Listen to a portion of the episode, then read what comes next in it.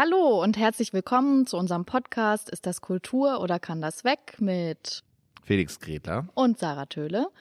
Heute sprechen wir über das spannende Thema Theater, das Publikum und das Geld. Und bevor wir jetzt aber gleich einsteigen in dieses doch sehr vielfältige Thema, zu dem ich wahrscheinlich stundenlang sprechen könnte, wir versuchen uns kurz zu halten, wollte ich noch mal darauf zurückkommen. Also ich bin jetzt öfter auch schon mal persönlich angesprochen worden auf unsere Podcast-Folgen und ähm, auch in Diskussionen dadurch gekommen. Und ich freue mich wirklich persönlich sehr über das Feedback, über Kritik, über Rückmeldungen. Ähm, besonders gefreut hat mich auch eine Sprachnachricht, die mich über Facebook erreicht hat. Ihr könnt uns also wirklich auf allen Kanälen erreichen. Und ich möchte versprechen, dass wir noch die Folge über den Musikkonsum machen werden, die wir in der ersten Folge schon mal so ein bisschen angekündigt hatten. Leider habe ich dazu die Studie, die ich damals gelesen hatte, irgendwie nicht mehr gefunden. Deswegen muss ich jetzt nochmal neu recherchieren zu dem Thema. Aber wir werden darauf auf jeden Fall nochmal zurückkommen. So, jetzt, was ist denn eigentlich Theater? Felix, erzähl mir doch mal von deinen Theatererlebnissen. Gibt's da eins, das dir besonders in Erinnerung geblieben ist? Und kannst du uns das ein bisschen beschreiben? Also ich kann jetzt natürlich nicht das Theater definieren. Ich glaube, ähm, da bist du mit Sicherheit näher dran. Aber ich kann tatsächlich meine Geschichte mit dem Theater, das fängt natürlich mit dem Kasperle-Theater an, glaube ich. Ja, also aus dem Kindergarten so Erfahrung. Also da ist es natürlich eine ganz andere Dimension, wenn dann die Erzieherinnen da was präsentieren.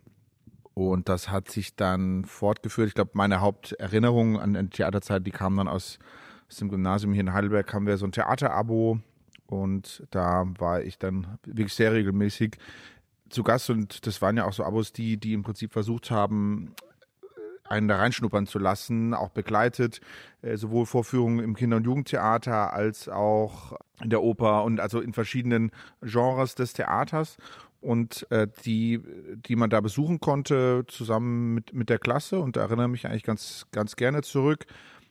Also irgendwie so hat es für mich auch so einen emotionalen Bezug gehabt, weil man da mit, mit Leuten zusammen war, aber auch die, die Stücke, die waren schon sehr, also relativ jung, glaube ich, noch in der fünften, sechsten. Das hat mich dann schon so beeindruckt. Ich glaube, witzigerweise denke ich immer, äh, oder ich hatte auch mit, mit Leuten schon drüber diskutiert, die erinnern sich auch mal an die vielen nackten Menschen, die man vielleicht so nicht in seinem Umfeld oft gesehen hat. Äh, ich, ich, weiß nicht, ob das eine Spezialität des damaligen Intendanten war, vielleicht auch, aber ich hörte, dass das auch äh, andere gerne machen.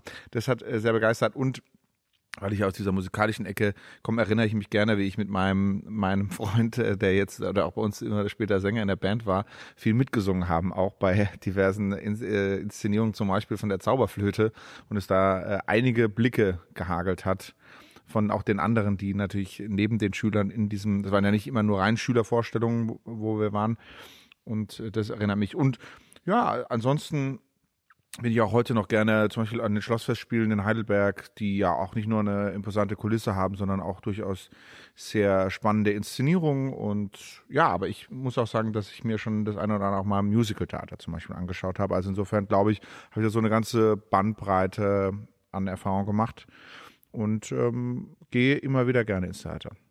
Ja, da hast du jetzt ja auch schon zwei, wie ich finde, ganz spannende Aspekte angesprochen. Also zum einen ähm, das Mitsingen. Also es gibt anscheinend, da werden wir auch später noch näher drauf eingehen, auch so Vorurteile, wie man sich im Theater zu benehmen hat oder vielleicht ist, kommt auch je auf das Stadttheater an, glaube ich, wie da so der Verhaltenskodex ist und wir können da später auch noch dazu vielleicht so ein paar Ideen geben, woher dieser Eindruck vielleicht kommt. Und zum anderen finde ich es auch spannend, jetzt hast du diese Nacktheit angesprochen und das ist für mich auch was, was das Theater eben so besonders macht, diese Magie, dass da wirklich eben echte Menschen vor einem stehen. Das hat also was mit einem unglaublichen Vertrauensverhältnis zu tun. Ne, also, dass man vor einem Publikum sich so präsentiert als Schauspieler und dem auch so ausgeliefert ist, den unmittelbaren Reaktionen, die vielleicht auch heute dann so ein bisschen brav sind in vielerlei Hinsicht, aber das war auch nicht immer so. Ähm, ich muss sagen, ich habe tatsächlich das nicht zur Schulzeit erlebt. Also ich hatte einen Theaterbesuch, der war sehr negativ mit der Schule und danach bin ich eigentlich nie wieder ins Theater gegangen. Erst durchs Studium bin ich wieder sozusagen mit diesem Thema in Kontakt gekommen, weil ich ja auch Szenografie im Nebenfach studiert habe, das sich dann mit Bühnenbild, dem Raum und dadurch natürlich auch viel mit Theater beschäftigt hat. Und dann natürlich durch meine Arbeit am Theater. Und für mich war tatsächlich ein sehr prägendes Theaterstück, das ich gesehen habe, ein mexikanisches Stück. Amarillo hieß das. Das war ein Recherchestück über die Flüchtlingsbewegung von Lateinamerika in die USA. Und es war so zwischen Tanz ein sehr ästhetisches Stück. Also auch der Raum hat eine große Rolle gespielt. Also auch um uns nochmal darauf hinzuweisen, dass es nicht immer jetzt das klassische Hörsch äh, Schauspiel sein muss, das man dort erlebt, sondern es war eher so installativ. Also man hat so Auszüge aus ähm, Migrantenerlebnissen gehört, also echte dokumentarische Beiträge sozusagen, echte vermischt mit echten Schicksalen auch, also auch Todesfälle, die dann in dieser Wüste äh, vorgefallen sind, auf dem Weg in die USA zu kommen, auch so Briefe an die Familie, was man sich erhofft in den USA. Und auf der Bühne haben das aber waren so Performer, die so eine Wand immer hochgeklettert sind und dann immer wieder runtergefallen sind von dieser Wand. Also es ist so schwer, das so mit Worten zu beschreiben, aber es war auch sehr schön mit dem Licht. Es war, waren viele ästhetische Momente dabei. Zum Beispiel gab es auch so einen Sandsack, der von der Decke hing und wo der Sand so rausgerieselt ist, also wie so eine Sanduhr. Also auch so poetische Momente. Und ich finde, das ist auch ein schönes Beispiel, so ein bisschen die Vielfalt des Theaters vielleicht mit Worten so ein bisschen zu erklären. Ja, äh, hast recht, das erinnert mich natürlich auch an, an meine Besuche zum Beispiel in Ballett oder sowas, was ja auch äh, dem Theater zuzuordnen ist. Äh, war vor, was ich, vor zwei oder drei Jahren in Zürich zum Beispiel bei einem einer krassen, oder wenn ich jetzt, wenn ich viel unterwegs in Städten in St. Petersburg zum Beispiel, ist auch was, da ich gerne in die Vorführung mal gehe und mir das vor Ort auch mal anschaue, um international äh, einen Eindruck zu gewinnen. Und das ist tatsächlich noch was anderes. Ja. Ja, aber jetzt wollen wir ja heute eigentlich auch nicht so sehr über die Inhalte sprechen, ähm, weil da würden auch 45 Minuten, glaube ich, niemals reichen, um das irgendwie zu vermitteln, sondern es geht so ein bisschen darum, wie funktioniert eigentlich die deutsche Stadttheaterstruktur, also Stadt, Staats- und Landesbühnen, das tatsächlich einmalig ist weltweit und bei der UNESCO zum immateriellen Kulturerbe vorgeschlagen worden ist. Das ist also noch nicht angenommen worden. Die Entscheidung wird wahrscheinlich nächstes Jahr getroffen. Aber ich habe da mal was vorbereitet. Was vorbereitet. Aber, aber ist es dann so quasi, als würden wir jetzt ähm, über die mhm. Amtskirche reden und nicht über die Religion oder das Christentum sozusagen, oder? Kann man das so sagen? Also, dass wir jetzt quasi über die Institution Theater äh, eher reden, als jetzt über die vielen Inhalte, wo wir jetzt ein, eingangs gesagt haben, dass das so ein bisschen der Fokus auch sein wird. Genau, ja, ja würde ich sagen weil es eben so ein spezieller Fall ist, auch in Deutschland. So. Und zwar die UNESCO definiert das, also den Kulturbegriff, der wie folgt. Die Kultur kann in ihrem weitesten Sinne als die Gesamtheit der einzigartigen geistigen, materiellen, intellektuellen und emotionalen Aspekte angesehen werden, die eine Gesellschaft oder eine soziale Gruppe kennzeichnen. Dies schließt nicht nur Kunst und Literatur ein, sondern auch Lebensformen, die Grundrechte des Menschen, Wertesysteme, Traditionen und Glaubensrichtungen. Ja, also weil wir ja auch in jeder Folge immer so ein bisschen so einen ja. neuen Kulturbegriff äh, Stimme ich zu. besprechen, ja. ähm, finde ich das ganz interessant. Und im, in diesem Zusammenhang sieht man eben dieses deutsche Theatersystem als immateriellen Kulturgut, das eben geschützt werden sollte. Und mein Anliegen ist es so ein bisschen in dieser Folge vielleicht zu vermitteln, was das Besondere daran ist. Ich habe da noch ein zweites äh, Zitat vorbereitet. Und zwar, um jetzt nicht diese ganzen Auf und Abs der, der Entstehungsgeschichte der Theater erklären zu müssen, kann man jetzt mal grob erwähnen, dass das Theater aus dem Hoftheater entstanden ist und dann aber relativ schnell auch von der Stadtgesellschaft als so wichtig empfunden wurde, dass die Städte das auch finanziert haben. Aber mit Hoftheater meinst du ja, früher gab es quasi in den Königshofen, wo die Kaiser oder die Könige waren, die haben sich quasi ein Theater gehalten So. Genau, Ne? also Und sehr dann- elitär und genau. dann hat sich, aber man muss sich natürlich auch zurückversetzen, also irgendwie 18. Jahrhundert. Es gab jetzt Gab ja nicht, so viel Unterhaltungsmöglichkeiten, wie wir sie heute kennen. Das hat natürlich auch was mit der Als Ver Theater, Unterhaltung.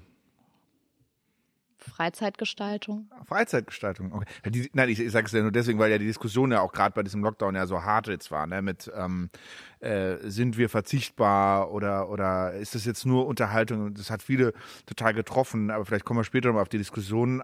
Ich, ich finde das jetzt gar nicht schlimm, ne? dass, dass es auch zum Beispiel Unterhaltung ist, warum nicht, ja. Also das, das ist für mich jetzt kein negativer Begriff, aber für viele, die hat das tatsächlich irgendwie gekränkt, weil sie das irgendwie Vergnügen oder Unterhaltung irgendwie als was Negatives gibt. Übrigens auch die Diskussion mit diesen Ursünden in der Kirche, dass die Franzosen das nicht so gesehen haben, dass das Vergnügen sozusagen eine Sünde ist. Ja, vielleicht kommt es doch daher, ich weiß es nicht. Aber äh, Ja, ich denke, es weil es halt auch mehr ist als das. Aber für das Publikum ist es natürlich auch Freizeitgestaltung. Aber das Theater hat noch weitreichendere andere Aspekte. Also ich würde sagen, absolut, auch, auch in der Bildung und so. Aber das, hat, das Genau. hatte ja da auch keiner bestritten, nur man hat es halt nicht extra erwähnt und scheinbar hat das schon dazu geführt, dass man sich da nicht äh, richtig wahrgenommen gefühlt hat. Also Mhm. so, klar, im Moment sind die Befindlichkeiten ja auch stark, verstehe ich auch, aber ähm, ich, ich sehe da schon, ja, die, die Diskussion kommt ja irgendwo her, ne? dass man sich da nicht richtig wahrgenommen fühlt vielleicht. Ja, vielleicht auch heute, weil die Wahrnehmung sich zum Theater eben sehr stark verändert hat zu einem zu anderen Zeiten. Also zum, Ja. wie zum Beispiel, ich habe jetzt hier so ein Beispiel mal rausgesucht, einfach um zu zeigen, wie stark vielleicht das Bedürfnis wirklich von einer Bevölkerung in einer Stadt zu einem Stadttheater sein kann. Weil das ist ja wirklich dieses Spezielle am deutschen System, dass dieses Stadttheater sehr stark mit der Stadt verknüpft ist und daher kommt dann auch die Finanzierung, dass die Kommune so stark finanziell auch dafür verantwortlich ist. Und zwar ähm, aus dem Jahr 1945 in Mannheim. Also für die, die es nicht wissen, Mannheim war sehr stark zerstört. Und ähm, ich habe da so ein Zitat gefunden in einem Buch. Das geht wie folgt. 130.000 Menschen lebten buchstäblich in Trümmerhaufen, zu dem sich noch 3,8 Millionen Kubikmeter Schutt türmten. Menschen lebten in hergerichteten Kellerlöchern zwischen Bombenkratern und Schutthalden. Im Arbeitsbericht Vier Jahre in Zahlen schrieb der Dramaturg Dr. K. F. Reinking, es gehörte zu den unerklärlichen Vorgängen dieser qualvollen Zeit, dass sich in Mannheim wie anderwärts Menschen fanden, die durch die Tat bewiesen, dass auch auf der verbrannten Erde die Einwohner einer Stadt nicht ohne geistige Nahrung leben wollten und dass, unabhängig von allen materiellen Voraussetzungen, das deutsche Theater eine lebendige Kraft so weit ungebrochen sei, dass es trotz Hypothek des Krieges, unserer politischen Vergangenheit, seiner zerstörten Spielstätten und seiner zerstreuten Ensembles willens sei, sich in einer aus dem Nichts schöpfenden Improvisation zu sammeln und einen Spielbetrieb zu wagen. Also, wenn man sich das jetzt so wirklich bildhaft vorstellt, Mannheim war wirklich eine Stadt, da hat ein, war eigentlich kein Stein mehr auf dem anderen und schon direkt 1945 haben die angefangen in einem alten Kino, war eines der wenigen Häuser, die noch standen, aus dem Nichts, also die, die Menschen haben ja auch fast nichts zu essen gehabt, hatten große Not und trotzdem hatten sie das Bedürfnis, Theater zu spielen und dieses Theater war tatsächlich ständig ausverkauft und die haben ohne Zuschüsse sogar Gewinne gemacht in dieser Zeit. Also obwohl die Menschen eigentlich gar nichts hatten, Wie haben sie das gemacht? Kannst du uns das erzählen für heute? Weiß man nicht. weiß ich nicht genau, aber es ähm, ist, spricht für mich so ein bisschen dafür, dass eben wirklich so ein Bedürfnis da war, zumindest früher. Ich, heute ist das vielleicht an manchen Stellen nicht mehr so, in manchen Städten mehr, in anderen Städten weniger. Wir kommen auch später noch dazu, warum das vielleicht so ist. Also man hat das Bedürfnis, die Geschehnisse, die in einer Stadt die Menschen beschäftigen, auf der Bühne zu verhandeln. Das ist so ein bisschen der Ursprungsgedanke von einem Stadttheater. Aber, aber war das nicht auch äh, der Gedanke von diesen Hoftheatern, dass sozusagen äh, auch über die Missstände äh, in der Gesellschaft mit dem König und so weiter ja schon auch das dargestellt wurde und versucht wurde, Kritik zu üben. Also ganz früher, wo man es nicht durfte, ist es ja eigentlich ähnlich, ne? Oder, oder die, die Geschehnisse aufzuarbeiten. Ich kann mir auch gut vorstellen, dass das ja da auch die Motivation, auch der Eigenantrieb und so war, dass, dass man das finanzieren konnte, weil der, der Eigenantrieb so stark war, weil natürlich die über eine Zeit reden wollten, die ja grausam und, und so viel passiert ist. Ne? Das, das könnte ich mir in der Entwicklung. Ja, genau. Das, das Besondere ist aber jetzt, also sobald es dann ein Stadttheater war und die Stadt das auch finanziert hat und man dann auch in diesem Moment schon den Intendanten eingesetzt hat, der praktisch als künstlerischer, aber auch betriebswirtschaftlicher Leiter mit einem festen künstlerischen Ensemble gearbeitet hat. Und das war eben das Neue daran. Mhm, mhm, Weil vorher hattest du eben Künstler, die durchs Land gereist sind mit ihren Stücken, also viel Wanderbühnen, die dann auch am Hofe zu Gast waren. Und sicherlich haben sich auch die Fürsten haben sich dann auch immer mehr schon eigene Künstler sozusagen gehalten, sage ich jetzt mal. Ähm, aber sobald dieses Stadttheater eben da war, hatte dann eben auch der Adel nicht mehr den Einfluss darauf, sondern wirklich die Stadtgesellschaft. Und die haben auch rege mitdiskutiert über die Wahl der Schauspieler, über die okay. Wahl der Stücke, über die Wahl der Können Intendanten. Wir auch wieder einführen. Ja, genau. Aha. Ja, ach so, und das heißt, die haben dann wirklich, ähm, aber ist das, spricht das nicht gegen die Freiheit der Kunst? Also, dass man da, oder, oder wie siehst du das, das dass, ja dass, dass die, die Politik. diskutieren? Ja, ja, aber auch die Bürgerschaft. Ich dachte immer, das könne dann die Kunst frei frei sein. Achso, du meinst, die, die haben zwar mitdiskutiert, aber konnten jetzt nicht über das Geld, das sie geben, Einfluss ein, ausüben im Besonderen, was ich, das ist, wäre ja letztlich dann die Beeinflussung. Genau. Also sie haben ähm, was sich viele mitdiskutiert und waren sehr aktiv und haben ihre Meinung geäußert und die Stücke haben auch Stunden teilweise gedauert. Also die Menschen haben den ganzen Tag dann in dem Theater verbracht, sind dann danach ins Wirtshaus gegangen und haben da noch weiter über die Themen diskutiert. Also es war wirklich ein sehr aktives Erleben. Und auch das Theater muss ja viel lebhafter, oder war ja damals lebhafter. Ne? Ich glaube, ich hatte das letzte Mal irgendwie zitiert, dass, was da noch abging, weil, weil es natürlich auch von der Länge, ich meine, da kann ich ja nicht, muss ja aufstehen, äh, rumgehen, vielleicht nur sogar noch essen, trinken. Genau, essen, trinken war ja auch erlaubt. Ja, ne? da gab es Bierausschank, äh, genau, ja. es gab Prostituierte, die Leute haben ihre Wie Kinder, bitte? ihre Hunde mitgebracht. Die Menschen sind während der Vorstellung auch hinter die Kulissen gelaufen und haben Ach sich so. das angeguckt. Man, okay. Es gab dann auch äh, Ordnungshüter, okay. weil es auch notwendig war. Stelle ich mir aber irgendwie auch witzig vor, irgendwie. Das, weil, weil, tatsächlich, ich habe es ja vorhin so ein bisschen gesagt, ich, ich kenne das, ich empfinde das ähm, Theater als ziemlich streng, wenn ich, wenn ich so sagen darf. Das, das ist mir schon so, so viel so Etikette im Vergleich zu anderen Kulturformen. Also da, da, da finde ich, empfinde ich das Museum ja teilweise als äh, freier, wo, wo ja dann auch meistens so eine Aufsicht ist, ne, wenn man in, in Seele kommt oder sowas, das darf nicht an, zu nah an die Bilder gehen oder irgendwas, ne? Und ähm, Theater empfinde ich auch als relativ streng. Aber war es ursprünglich nicht. Nee, also in der Entstehung war es wirklich ein sehr lebhafter, lauter Ort. Und äh, also ich habe wahnsinnig viel jetzt darüber gelesen. Wir verlinken das auch. Da gibt's verschiedene wissenschaftliche Texte auch zu dem Thema. Ja, Aufnahmen, so, nee, aus der Film Zeit wahrscheinlich noch nicht. Ne? Also es gibt viele Beschreibungen in, in Briefen, zum Beispiel okay. von Mozart und von Schiller, ähm, die sich auch nämlich daran gestört haben. Also mhm. die, man, ich stelle jetzt mal so eine Theorie ja. auf. Und zwar ähm, behaupte ich, dass dieses Bild, das wir bis heute noch vom Theater haben, also dieses ehrfürchtige Behandeln und dieses Stillsein müssen und diese Benimmregeln, kommen zum Teil aus der Zeit der Aufklärung, weil man, weil die Kulturschaffenden, die Regisseure, die Dramaturgen, die Schriftsteller haben praktisch daran gearbeitet, dass sich das Publikum besser benimmt. Ja, also und es gab auch viele Debatten auch über den Inhalt der Stücke. Also man wollte einfach ernsthafter werden, die hohe Kunst und dem auch so eine Ehrfurcht gegenüberbringen. Und dadurch hat man indirekt dann verursacht, dass bis heute die Menschen das Gefühl haben, im Theater muss man still sein und darf sich nicht beteiligen. Aber ich darf mitsingen, ist das richtig, oder? Also eigentlich ist das Theater ja ein öffentlicher Ort. Mhm.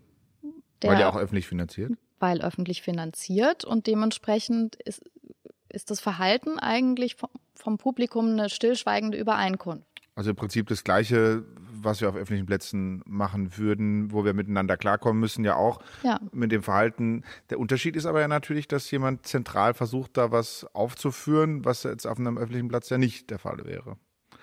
Und der, Common Sense müsste ja, ja gesagt, man müsste in gewisser Weise so ruhig sein, dass man dass andere die Möglichkeit haben, diesen Geschehnissen zu folgen, wenn sie es denn möchten. Mehr der eine mehr, der andere weniger. Genau, also die, die Art und Weise, wie die Stücke natürlich inszeniert worden sind und daran sieht man ja auch, wie stark das von den Künstlern auch selber kam, dieses Bedürfnis, ein ruhiges Publikum zu haben, dass man dem, was sie da darstellen, mehr Aufmerksamkeit schenkt. Dadurch haben auch die Schauspieler sozusagen an Relevanz gewonnen und an Bedeutung. auch mehr Respekt erhalten. Also Schauspieler waren ja nicht immer so ein angesehener Beruf. Dadurch kam dann auch zum ersten Mal so dieses äh, Startum auf. Obwohl man im Theater eigentlich auch immer eine respektvolle Distanz zu den Darstellern hat. Das ist auch so eine Übereinkunft. Also anders mhm. wie jetzt bei, bei so Hollywood-Stars, dass man, also da würde jetzt keiner kreischend irgendwie auf die zurennen und nach Autogrammen fragen, sondern man, man hat eigentlich so eine automatische Distanz auch zu denen, und wenn das Stück vorbei ist, dann sind es Privatmenschen, man lässt sie auch in Ruhe so ein bisschen. Also ich formuliere das auch ein bisschen überspitzt. Das ist eben auch immer von Fall zu Fall natürlich unterschiedlich, hängt sehr stark von den Stücken ab. Und es gab immer wieder auch Bestrebungen, diese, dieses Verhältnis zum Publikum neu auszutesten. Aber was auch sehr faszinierend war, es gibt tatsächlich auch so Anstandsbücher, ne? kennst du so den Knigge und ja. sowas. Und in diesen Büchern stehen tatsächlich auch so Benimmregeln drin über, also viele Jahrzehnte hinweg, bis 2008 gibt's da so Auszüge, wo drin steht, wie sich ein Publikum zu verhalten hat. Zum Beispiel, dass man nicht so starkes Parfüm tragen soll, äh, auch Rülpsen. Das, ja, Rülpsen, aber 14. auch selbst so Sachen, dass man eigentlich still sitzen soll, nicht so viel rumrücken, man soll kein, keine hohen Frisuren tragen, äh, man soll die Hüte. Miene nicht verziehen, sich eigentlich nichts anmerken mhm. lassen, natürlich nichts essen, nichts trinken, pünktlich kommen. Ne? Also im Theater ist es ja auch so, wenn man zu spät kommt, kommt man nicht mehr rein. Ist das immer noch so? So streng? Also in den meisten Fällen, so okay. wie ich es kenne, ich schon. Ich komme nicht zu spät, deswegen weiß ich es natürlich nicht, aber also ich, da kommt man ja sieht immer aber, dass die Türen dann zugehen und dann äh, einer die, äh, dass da an jeder Tür sogar noch jemand steht. Ne? Genau, es gibt immer den Gong und das ist dann das Zeichen, jetzt geht's gleich los, jetzt muss man auf den Platz. Und ähm, es gibt schon einen Nacheinlass je nach Stück. Okay. Ja, also das Einlasspersonal Ach, stimmt, führt einen dann, dann noch, manchmal ja, ja. Deswegen ist der Personalbedarf so hoch, weil die Leute immer zu spät kommen. Dann müssen die an jeder Tür dann und da wird man ja aber tatsächlich zum Platz gebracht, ja, ja, das weil das, das, Einlasspersonal weiß ja auch, an Stimmt. welcher Stelle des Stücks das jetzt passend wäre. Ja, aber es ist, ist ja richtig streng. Das ist sehr streng. Das kennst aber, du in den ähm, anderen, gibt es eigentlich nirgendwo, ne? Aber im Prinzip die Aufforderung an, ja an, alle, also das Theater ist ein Raum, okay. den kann man erobern, geht dahin und es gibt keinen Dresscode, auch wenn das so eine so eine Meinung ist. Es entsteht auch. Hätte ich jetzt auch gedacht. Nee, das ist so auch so ein Bild von es der Premierenfeier. Ne? Also ja, okay. wenn, wenn man zu einer Premiere geht, dann feiern natürlich alle Beteiligten auch. Das die, die haben ja da ja. lange darauf hingearbeitet und ähm, natürlich, also ich zum Beispiel besonderer Anlass, auch, deswegen mich mal schick zu machen oder so. Ja. Also von daher genieße ich das natürlich auch. Ähm, aber es, man kann da hingehen, wie man will. Also es wird niemand sagen, du kommst so nicht rein. Vielleicht, wenn man irgendwie unangenehm stinkt oder so, aber. Dann wird man echt? Nee, das kann ich mir nicht vorstellen. Das hast du jetzt nur so gesagt. Also ich kann nur nee, jeden nee. auffordern, geht da hin und fühlt euch nicht ausgeschlossen. Das ist im Übrigen ja eh ein Punkt, ich weiß nicht, ob wir da später noch drauf kommen, ähm, aber mein Empfinden war tatsächlich, dass, dass das Theater nicht, und das ist ja mein, vielleicht auch einer meiner Kritikpunkte am Theater, dass dass es nicht die Gesellschaft abbildet. Äh, und, und es kommt ja eigentlich aus der Gesellschaft, ne? Was gerade gesagt aus dem Bürgertum. Und ich weiß nicht, wie sich's oder was sich da falsch entwickelt habt. Und das gehört vielleicht auch dazu, dass es vielleicht zu viele Vorurteile auch darüber gibt, aber dass es, dass es eben aus diesen Gründen auch nicht unbedingt die Bevölkerung äh, abbildet, weil sich vielleicht viele nicht reintrauen. Ich weiß, bin mal gespannt, wir machen vielleicht mal eine Umfrage von den Hörern, äh, wie oft die Theaterbesuche sind oder so. Aber ich kenne aus meinem Bekannten, und ich möchte jetzt bei weitem nicht sagen, ich komme eher schon aus dem normalbürgerlichen Milieu, also wahrscheinlich das, wo, wo vielleicht eher, ich kenne da nicht viele, die ins Theater gehen. Ja. Ja, also, also gibt, alle Leute gibt, unter, unter 60. Ne? Es gibt so Umfragen tatsächlich, wo Leute befragt wurden, was, die Gründe sind, warum sie nicht ins Theater gehen. Und es wurde, wird tatsächlich oft diese Hemmschwelle genannt, dass sie das Gefühl haben, sie wissen sich dort nicht zu benehmen. Okay, ja, ja. Sie haben nicht die passende Kleidung dafür oder es, sie fühlen sich da nicht wohl in dem Umfeld. Also es gibt wirklich viele Vorurteile. Okay, das ist ja, da tragen wir mit unserem Blog jetzt, äh, äh, mit unserem Podcast dazu bei, diese Vorurteile abzubauen. Nein, also das, das kann ich mir gut vorstellen, ja, dass mit dem, dass man denkt, es gibt bestimmte Konventionen, die man nicht erfüllen kann, aber die gibt es eigentlich gar nicht. Ne? Aber die, die sind natürlich nach außen. Ich habe, also weiß nicht, warum mir heute die ganze Zeit die Kirche einfällt, aber ich habe immer gesagt, das sind manchmal so Zäune außen vor. Da denke ich mal, das wäre so ein abgeschlossener Bereich und eigentlich müsste das ja total offen sein, weil halt alles öffentlich ist. Und die wollen ja auch, dass man, oder wie, wie in einem, keine Ahnung, Theaterplatz, der ist jetzt zum Beispiel, ich kann immer nur die Heidelberger, oder oft ist es ja so, die sind genau inmitten der Stadt und die Theaterplätze oder die Opernplätze sind ja die zentralsten Plätze, wenn ich jetzt an Frankfurt denke oder auch an Stuttgart oder sowas, ne? Aber irgendwie schaffen sie es meistens nicht, die Verbindung herzustellen zu dem Haus. Weißt du, was ich meine? Also das ist eigentlich schade, weil, weil das müsste ja genau das sein. Die Öffentlichkeit müsste ja eigentlich gefühlt täglich einfach da durchlaufen können, um zu denken, okay, cool, gucke ich mir mal an. In der Elbphilharmonie haben sie das ja so ein bisschen zu einem Touristenspot vielleicht deswegen auch gemacht, dass viele einfach das Gefühl haben, sie können da durchaus mal hingehen, ja. Was alte, alte Häuser, die immer so standen, die, die, die haben für manche, glaube ich, auch so, so ein Gefühl der Abgeschieden und Abgeschlossenheit. Ja, ich glaube, es ist wirklich schwierig, das zu verallgemeinern. In Freiburg zum Beispiel ähm, steht das Theater auch sehr zentral neben der Unibibliothek und ja. die haben so schöne Treppen und da sitzen immer ganz viele Studenten drauf. Ja, die sitzen da, aber haben die was im Theater zu tun? Das meine ich. Ja, also, ähm, ich Weil war die Plätze sind ja geil immer, ne? Und super zentral, aber schafft man die, die Verbindung? Also ich war nicht selber dort, aber mir wurde das erzählt schon ein paar Jahre her. Aber die hatten in Freiburg tatsächlich mal so ein Format und das wäre auch schon so ein Vorschlag von mir, wie man sowas aufbrechen könnte. Das war praktisch wie so eine Sneak Preview. Es ging auch nur so eine Stunde. Man durfte das Bier mit reinnehmen und ähm, war so am frühen Mega. Abend. Und das wurde wohl sehr gut angenommen. Ja, sowas. Oder die Türen sind einfach offen mal für eine Vorführung. In Heidelberg geht's ja, glaube ich, auch direkt ja quasi in dem neuen vom Saal äh, oder, oder wenn es so ginge, weißt du, dass man da mal reingucken kann, man sieht, ah, da drin bewegt sich was irgendwie und das ist nicht so abgeschlossen, ne? weil es halt so zentral ist.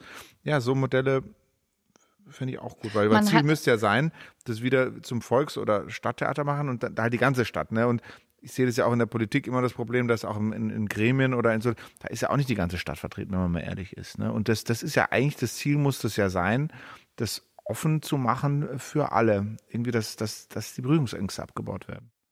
Ja, also sogar architektonisch hat man das ja mit verursacht, weil früher zum Beispiel gab es auch kein Foyer. Also da, und es gab keine festen Sitzplätze. Ne? Also dann gab es schon sozusagen auch Gedrängel da drin. Geil. Und also es war so eine ganz love it. andere Atmosphäre. Ja. Ähm, trotzdem, es ist natürlich auch nicht nur die Aufgabe des Theaters, die Stücke auf die Bühne zu bringen. Ne? Das ist ein sehr sichtbarer Effekt, aber auf der anderen Seite hat das Theater natürlich noch so verstecktere Aufgaben. Also zum Beispiel werden da Handwerkskünste erhalten, die, die es sonst gar nicht mehr geben Mhm. würde. Sowas wie Hutmacher, Schuster, Schlosser zum Beispiel.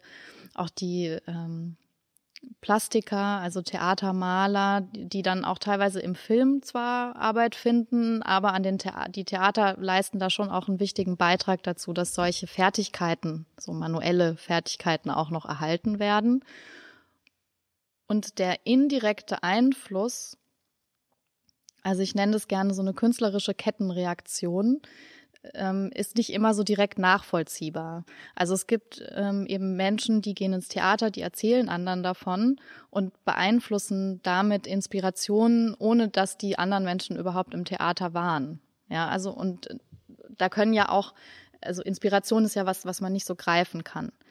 Das heißt, du gehst ins Theater und siehst irgendwas und das inspiriert dich zu einer neuen Entdeckung, einer, einer Erfindung eines vielleicht technischen äh, Bauteils oder so, weil du auch, ne, also im Bühnenbild wird ja auch wahnsinnig viel experimentiert. Die setzen auch technische Möglichkeiten in ganz andere Kontexte, wie sie gar nicht gedacht waren, um dann ihre Bewegungen möglich zu machen.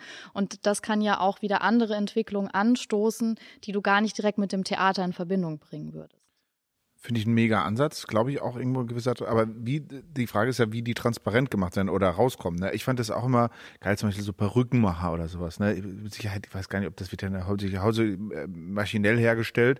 Aber dass es halt so dann auch die Berufe da noch, alle noch gibt, kennen wahrscheinlich äh, gar nicht viele. Vielleicht können wir noch was verlinken, dass das so gibt. Aber gibt es da vielleicht auch noch Ansätze, wie man das dann noch mehr nach außen tragen kann? Also das, klar, inspirieren, ich gucke mir das an, aber das, das wäre ja auch irgendwie geil, ne? Wenn man, wenn man diese, das ist ja so eine Art Umwegrentabilität, die jetzt nicht monetär direkt zu fassen ist, sondern ja eigentlich einen viel größeren Wert darstellt, wenn man sich mal so überlegt, wenn dabei was rauskommt, diese Inspiration, äh, die, die ist ja sowieso bei der Kultur eigentlich gegeben. Ne? Was, das, was man nicht mehr essen kann, hat ja eigentlich den größten Wert. Also es gibt's ja in, in dem Sinne schon. Also ich würde ein Theater eigentlich auch fast gleichsetzen mit einer Hochschule oder vielleicht einer Forschungseinrichtung, weil die forschen eben auf geisteswissenschaftlicher Ja. Ebene, ne? beschäftigen sich ja mit Gesellschaft, wie funktionieren Menschen, Gefühle, äh, diese, was für einen Einfluss haben die aktuellen Entwicklungen auch auf vielleicht historische Texte und wie werden dann diese Sachen ganz anders beleuchtet plötzlich. Das sind alles Dinge, die halt im ersten Moment gar kein Produkt erzeugen und keinen Wert haben, einen materiellen. Und es ist eben auch sehr schwierig, das irgendwie sichtbar zu machen, weil, weil du das auch vielleicht gar nicht selber so unbedingt merkst, woher jetzt deine Inspiration kommst. Also ich merke das auch an mir manchmal, wenn ich sozusagen künstlerisch arbeite, dann, dann fällt mir irgendwas ein und erst wenn das Projekt fertig ist, vielleicht zwei Jahre später, fällt mir auf, ach guck mal, da hast du mal was gesehen, das war so ähnlich, vielleicht hat dich das inspiriert dazu. Aber in dem Moment, wo ich den Einfall habe, ist mir das, dieser Zusammenhang gar nicht bewusst. Deswegen müssten auch Theater wie alle städtischen Betriebe viel mehr so eine Gemeinwohlbilanz am Ende des Jahres immer ziehen, wo sie das auch mal publizieren, das, was viele auch nicht kennen, auf welche Art auch immer, ob das ein Video ist oder, also, das ist jetzt nicht so eine Bilanz, die immer so geschrieben sein muss, wo man sagt, was entsteht da eigentlich an Werten? Und zwar da nicht jetzt die rein finanziellen, sondern ähm, die über die Tätigkeiten, über die Produkte, über die Experimente, die entstanden sind, ist natürlich auch nochmal ein Riesenaufwand jetzt, so eine Dokumentation, aber ich finde das schon ähm, extrem und es kommt wahrscheinlich in der Diskussion oft zu kurz, auch wenn ich nachher meine Zahlen mal vorlese, äh, ja, aber bisher kennen wir oft nur die Zahlen und die, die sind ja quasi negativ, aber die Bilanz, die fürs Gemeinwohl erzeugt wird, die ist ja positiv und, und die müsste man meiner Meinung nach viel mehr hervorheben. Ja, wobei das wird ja schon auch gemacht. Also die Von. meisten Theater haben ja ein sehr ausführliches Spielplanprogramm auch, wo, wo ja sehr viel Information, auch Hintergrundinformationen steht zu den Stücken. Das sind meistens so richtig dicke Bücher. Ja, ja, wie, wie heißt es? Die Jugendlichen sagen immer, too long did not read. Habe ich neu gelernt. Ja. Sagen, ja, wir haben das doch alles dahin geschrieben. Ja, too long did not read. Ja. Ja, und Vielleicht es gibt, gibt natürlich Form. auch äh, ne, die Internetplattform Nachtkritik, die, die sich mit den Inhalten und den Tendenzen und diesen ganzen Sachen inhaltlich auseinandersetzt. Klar, aber ich meinte eher noch so eine Metaebene, ne? nicht das, die, also so noch so eine andere Metaebene äh, über das, was, was rund ums Theater erzeugt wird an Werten. Dann lass uns doch mal zu den Zahlen kommen. Nein, das ist eine traurige Sache. Also ich bin ja echt ein Zahlenmensch. Ne? Ich weiß nicht, ob ich es in einer anderen Folge mal erzählt habe. Ich mache ja auch für die Grünen in Heidelberg so den Haushalt und dadurch versuche ich natürlich auch manchmal Sachen ins Verhältnis zu setzen, auch wenn es natürlich, habe ich ja gerade schon eingeführt, so ein bisschen schwierig ist, manche Werte in, in Zahlen zu setzen. Aber tatsächlich äh, bundesweit ist es ja zum Beispiel so, Zahlen, es gibt ungefähr 800 Theaterspielstätten. Ja. Davon ähm, gibt es zum Beispiel ähm, Stadt- oder Staatstheater. Es gibt äh, Orchester, die können dann auch oft dazu mit, mit den Orten. Äh, es gibt also 142 äh, Stadt- und Staatstheater, 128 Orchester, 199 Privattheater und äh, 85 Festspielorte zum Beispiel. Das sind, da gibt es natürlich noch ein paar sonstige. Und ähm, die werden zumindest in der Statistik, die ich gesehen habe, äh, im Jahr, das man mit 2,7 Milliarden Euro bezuschusst. Das ist mhm. natürlich eine Riesensumme.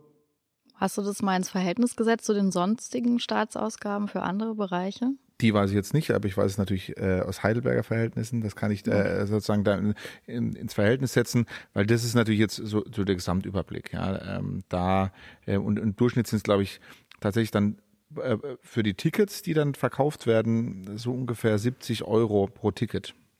Äh, das quasi im Durchschnitt im, der, im Durchschnitt im bundesdeutschen Durchschnitt, das, das sozusagen da bezahlt wird. Es sind ja auch Privattheater da, die haben nicht so eine hohe äh, Finanzierungsquote. Man kann im Prinzip über den Schnitt ist es so, dass 18 Prozent selbst erwirtschaftet werden. Das ist natürlich mit, beim Privaten höher, bei den staatlichen ein bisschen geringer. Also der Großteil muss man sagen, der bei den Theatern, der Großteil der Einnahmen kommt immer vom Staat oder über irgendwelche Subventionen. Und der kleinste Teil kommt aus den Eintrittseinnahmen.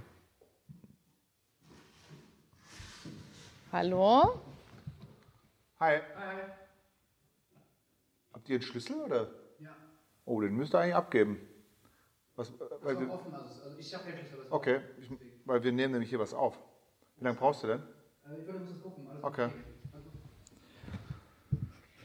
okay. war halt schon eine lustige Folge. Nehmen wir das mit rein? Nö. Ähm, nee. Genau. Ähm, Moment, bla bla bla.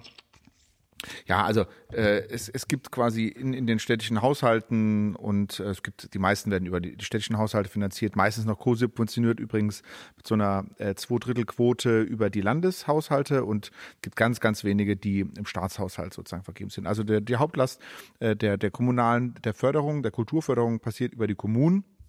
Das haben wir jetzt auch gerade eigentlich erklärt, warum das historisch so ist. Genau. Und, und das ist auch bei anderen Kultureinrichtungen übrigens so, also auch bei den, bei den Museen und so weiter.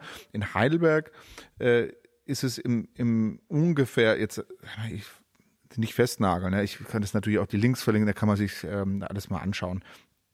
In Heidelberg zahlen wir ungefähr 25 Millionen für Kultur. Das Theater alleine kriegt auch 25 Millionen. Da ist ja noch ein Teil vom Land dabei und äh, von der Stadt äh, sind es ungefähr 18. Und äh, nur zum Vergleich, was die Kultureinrichtungen in Heidelberg sonst, also in der Dimension 5,3 kriegt zum Beispiel das Museum, die Stadtbücherei 3,5 Millionen, die Musikschule 3,1 und alle anderen zum Beispiel, also in Heidelberg ist das jetzt in so äh, soziokulturelle Zentren, das Deutsch-Amerikanische Institut und so weiter, diese großen oder auch ein paar Musikfestivals kriegen 3,9 Millionen. Also natürlich eine ganz andere Anzahl und die Besucherzahlen sind vom Theater circa, sagen wir mal, 200.000, wenn es hochkommt. Nee, eigentlich sogar 150 ungefähr. 150.000 im Jahr, 150.000 Besucher. Und von den anderen, ähm, da hat ungefähr jeder Einzelne auch das Gleiche nochmal. Aber die sind nicht so ähm, besucherintensiv. Und mal ganz quer gesagt, äh, 25 Millionen kostet jetzt eine Kommune, die sind ähnlich. Also die meisten Theater, glaube ich, sind so zwischen 18 Millionen und 30 ungefähr. Ne? Also da gibt es jetzt, und, und die sind Größe. alle, oder Größe, die sind alle gleich ausgelastet, alle sehr gut ausgelastet. Übrigens denkt man oft nicht, also natürlich 90 und 100 Prozent teilweise auch. Nicht alle mit bezahlten Karten, das ist vielleicht noch was anderes, aber so. Und in Heidelberg, was kostet noch 25 Millionen? Kostet zum Beispiel das, was die Stadt jährlich für den öffentlichen Nahverkehr bezahlt. Also mhm. bezuschusst, jeder denkt, er zahlt es auch mit seinem Ticket, ist ja auch nicht so, äh, sondern äh, das ist das, was jeder ähm, äh, da bezahlt. Mannheim im Übrigen, ich habe nur ein paar Zahlen von Städten, zahlt 49, kostet das Theater 49 Millionen, in Karlsruhe 74 Millionen, in Stuttgart 87 Millionen pro Jahr jetzt jeweils, mhm. äh, in Ulm zum Beispiel 14 Millionen, Heilbronn 12 Millionen. Das sind sozusagen die laufenden Kosten, kommen ja auch nachher, also Großteil auch fürs Personal, für die Mitarbeiter, die sind ja große Arbeitgeber immer die Städte. Und ähm, was tatsächlich auch gerade, will ich nur mal am Rande erwähnen, aber was jetzt gerade ein großes Thema ist, sind ja die Sanierung von Theatern. Das hat vielleicht der ein oder andere schon mitbekommen. In Mannheim soll saniert werden oder wird saniert äh, für übrigens 240 Millionen Euro. In Karlsruhe für ungefähr 500 Millionen Euro das Gebäude saniert. Und jetzt äh, gerade zuletzt äh, Stuttgart soll saniert werden und da redet man über eine Milliarde Euro. Zum Verhältnis nochmal auch da, die Elbphilharmonie Menü hat 866 Millionen gekostet. Schlussendlich, ne, war viel günstiger geplant und so weiter. Neckar-Ufertunnel in Heidelberg, in, äh, Gesamtkosten sozusagen 170 Millionen. Wünschen ja viele, dass das gebaut wird. Konferenzzentrum hier auch 100 Millionen zum Beispiel. Ja, es sind Kita, aber jetzt ja alles einfach. Hey, Gebäude, jetzt nur mal. Also, das finde ich jetzt so ein bisschen schwierig, weil das, also das sind einfach nur Summen, ne? Das sind ja jetzt unglaublich, man, äh, unvorstellbar hohe riesengroße Summen. Summen. Ich bin mir sicher, wenn wir jetzt über die Summen zum Beispiel der Bundeswehr sprechen würden, dann hätten wir da so ähnlich seltsame Erlebnisse. Ähm, also lass uns mal bei den Zahlen bleiben, die jetzt zum Beispiel das Stadttheater kostet. Gehen wir jetzt mal von diesen 25 Millionen wir haben aber keine Bundeswehr in Heidelberg. Ja, also ist ja auch Stadt. keine kommunale Aufgabe. Ja, stimmt. Also wir gehen jetzt mal von diesen 25 Millionen ja. Euro aus, die das Theater im Jahr kostet. Mhm. Jetzt ist ja, ne, also wir haben ja auch schon privat mal über diese Themen diskutiert, ist so eine ganz beliebte Herangehensweise von Politikern, ist dann immer herzugehen und zu sagen, okay, wir haben jetzt 200.000 Besucher und 25 Millionen kostet uns das. Ne, was, was, jetzt können wir das ins Verhältnis setzen. Wie viel kostet dann eigentlich eine Karte? Pro Besucher. Mhm. Sind? Was ist das? Ich glaube 178 Euro, glaube ich. Das so. Das ist jetzt eine Herangehensweise, die auch ähm, nicht neu ist. Also das macht man schon seit in den letzten 30 Jahren wird darüber diskutiert. Ähm, es wurde auch schon sehr viel verändert an den Strukturen der Theater tatsächlich, ähm, ungefähr seit den 90ern. Äh, es war nämlich früher tatsächlich so, dass Theater eigentlich im Regiebetrieb geführt worden sind. Das heißt, das Theater war ein Teil der Stadt und hat sich dann auch in den Haushalt der Stadt eingefügt. War in Heidelberg bis vor zwei Jahren auch noch so. Also ein Theater hat ja eine Spielzeit, die eigentlich von im September beginnt und der, das war zum Beispiel eine Schwierigkeit, dass man sich dann aber an ein normales Jahr, also von Januar bis Dezember halten musste, was äh, dann schwierig war, was eben die finanzielle Planung anging zum Beispiel. Es gab da sehr viele Nachteile, auch ähm, zum Beispiel, dass das äh, nachteilig war, für ein Theater zu sparen, weil sie dann im nächsten Jahr weniger Geld bekommen haben. Und dadurch hat man also über lange Zeiträume hinweg diese Regietheaterbetriebe auch dahin erzogen, nicht wirtschaftlich zu arbeiten. Betrifft übrigens nicht nur die Theater, sondern ist in, in, der gesamten Kulturbranche. Also diese Defizitförderung, du bekommst nur das ausgeglichen, wenn du ein Defizit machst und in der Höhe also das ist ja die Grundlage von, von allen Kulturfinanzierungen, Förderungen im Moment in der öffentlichen Hand. Das führt dazu. Genau, dann wurde da viel nachgebessert. Das heißt, inzwischen sind die meisten Theater Eigenbetriebe.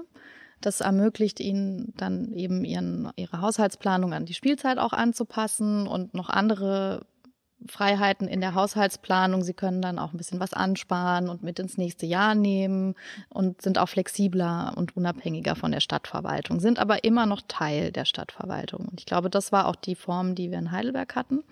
Und haben, dann haben oder haben. Ja. Und dann gibt's sozusagen die dritte Version, das wäre dann eine GmbH. Auch das gibt's inzwischen vermehrt dass es praktisch städtische GmbHs, dann. GmbHs sind, genau gemeinnützige GmbHs, ähm, die dann natürlich nochmal andere, also zunächst Vorteile haben, weil sie noch wirtschaftlicher handeln können, weil sie auch unabhängig von äh, städtischen Tarifen zum Beispiel ihre Mitarbeiter bezahlen können. Äh, auch Kredite aufnehmen können, ne? also hat so wirtschaftliche Aspekte. Ja. Die Nachteile sind allerdings, wenn jetzt so eine GmbH insolvent geht, eine städtische GmbH kann ich insolvent gehen. Nee? Nö. Aber sag. Na, also, also, also kann ist, schon, ist schon doch. Aber wie soll das gehen? Ja wenn, die Stadt, wenn, ja, wenn die Stadt das bewusst entscheidet. Ne? Aber theoretisch ist ja die Stadt vollhafter, weil sie ja hundertprozentiger äh, Eigentümer ist und müsste dann ja aktiv sagen, nö, wir geben kein Geld mehr. Dann ging das nicht. Genau, aber die Hürde, also eine, eine, GmbH sozusagen, also dann ein Theater zu schließen, das eine GmbH ist, ist viel geringer als einen Eigenbetrieb zu schließen, weil man ja auch zum Beispiel bei den Mitarbeitern, also wenn das ja städtische Angestellte sind, okay. hast du, ja, ja, ne, also hast ja das, das Teil richtig, städtische ja. Verwaltung, das heißt, du kannst die Mitarbeiter gar nicht entlassen. Die kriegst du quasi nicht entlassen, ja. So, deswegen. Hat ja auch seinen Vorteil, also hat ja seinen guten Grund, warum man das auch macht, ne? Aber klar. Also ich will das jetzt auch nochmal so ein bisschen so einen Einblick da geben, um zu zeigen, wie kompliziert es auch ist, wirtschaftlich zu arbeiten innerhalb von so öffentlichen ist richtig, Systemen. Ist richtig, die Dimensionen, weil das, die ändern sich dadurch aber nicht, die wirtschaftlichen. Nein, und jetzt, genau, und dann kommen wir, also Einnahmen, das hattest du auch schon mal erwähnt, ne? also die Einnahmen, die mit Eintritten generiert werden von städtischen Theater, sind eigentlich sehr gering. Also meistens so bei 10 Zwischen Prozent. 10 und 15 Prozent genau, im Durchschnitt ja. ungefähr. Also das heißt, ähm, wirklich wirtschaftlich arbeiten kann ein Theater eigentlich nicht. Die einzige muss Möglichkeit. Es, muss es nicht. Also äh, positiv muss es formuliert, auch nicht, ne? aber also. die, die Möglichkeit oder also weil die, diese, wenn du das mit den Zuschauerzahlen immer in Verbindung bringst, also wie viele Menschen profitieren von diesen 25 Millionen. Ich verstehe den Ansatz, aber die Schwierigkeit liegt darin, das Theater hat ja eine bestimmte Platzanzahl und die ändert sich nicht. Die bleibt gleich. Das heißt, wenn ein Theater voll ausgelastet ist, dann ist es eigentlich nicht möglich, mehr Zuschauer zu erreichen. Die einzige Möglichkeit, die man hat, und das ist dann auch passiert durch diesen politischen Druck und diese Argumentation, dass man angefangen hat, immer mehr zu produzieren. Ja, man hat ja aber ja, ja, ein festes Team, an Leuten zur Verfügung, die jetzt immer mehr arbeiten müssen. Klar. Und zusätzlich führt es dann auch dazu, ähm, dass man zum Beispiel, man weiß dann aus Erfahrung, wenn ich ein neues Stück rausbringe, die Premiere ist gerammelt voll, die zweite, die dritte Vorstellung ist voll und dann äh, kriegen wir eigentlich nur noch die Hälfte des Publikums. Das heißt, man fängt auch an, wesentlich mehr neue Produktionen pro Spielzeit zu machen, damit man möglichst immer diese Vollauslast hat.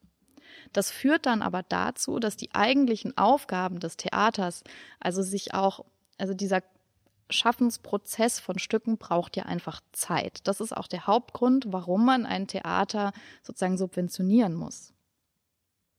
Weil das eben keine wirtschaftliche Tätigkeit ist, wo ich in einer Zeit was herstelle und dafür dann einen Betrag X erhalte, der diesen Aufwand entschädigt, sondern es ist eben ein kreativer Prozess und die Menschen brauchen Zeit. Jetzt hat man angefangen, sozusagen pseudowissenschaftlich, nenne ich das jetzt mal, zu arbeiten, indem man immer mehr und schneller produziert, ne? weil das ist so, so funktioniert die Wirtschaft.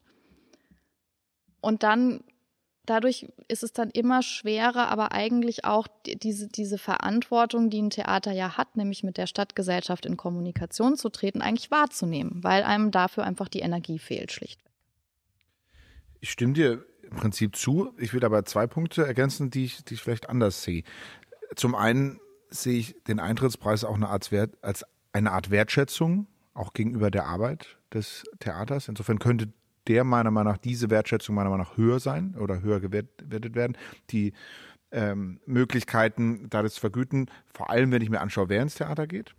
Aber, will da gleich anschauen, das finde ich sollte sich ändern und deswegen setze ich meine, meine Kritik oder auch die Diskussion nicht zu den 200.000 Besuchern äh, oder 150.000 Besuchern pro Kosten pro Jahr, sondern meins geht eher auf die Besucher, die nicht kommen meiner Meinung nach ist es, man, man darf nicht, man kann nicht so viel Geld ausgeben für eine bestimmte privilegierte Gruppe der Gesellschaft, sondern muss eben es ermöglichen, dass das Geld für alle ist. Also wenn ich jetzt vorhin den ÖPNV verglichen habe, der ÖPNV kommt ja eher einer, einer meistens einer äh, schwächeren Teil der Gesellschaft zu, das Geld, oder einer breiteren Schicht. Das finde ich gut. Beim Theater müsste es eine Bewegung geben, dass dass mehr Menschen von der Stadtgesellschaft, die eben das auch finanzieren, auch davon profitieren oder diese Angebote nutzen. Das sehe ich als eine der zentralen Aufgaben des Theaters an, auch dahingehend zu arbeiten, dass es ein vielfältigeres Publikum hat, ja, was die Bildungsgründe angeht. Also wenn man mal die Statistiken können wir auch mal verlinken, äh, anschaut, äh, wer ins Theater geht. Also ich habe hier aus Karlsruhe zum Beispiel eine Zahl, da haben 67,9 Prozent Abitur oder, oder sogar ein abgeschlossenes Studium. Ja, also man kann sagen, deutschlandweit 8 Prozent aller Deutschen gehen, also konsumieren Hochkulturangebote regelmäßig. Okay. Also, und das ist auch wirklich über die letzten Jahre hinweg eigentlich gleichbleibend. Das verändert sich nicht. Aber äh, genau, und für diese 8 Prozent, wie viel Geld wird da aufgewendet? Und das ist meiner Meinung nach nicht fair verteilt. Oder andersrum, es nutzen zu wenig diese, äh, also diese, diese Angebote. Ja, da, da gebe ich dir auch recht. Aber du verstehst auch, wenn man jetzt eben sozusagen diesen Druck aus der Politik kommt, ähm, wir, ihr, ihr müsst irgendwie wirtschaftlicher sein oder ihr so, so also und so wird, wird es in vielen Kommunen eben kommuniziert. Also da gab es auch schon Drohungen, Überschließungen und also da gibt's wirklich ja. viel unterschiedliche Probleme.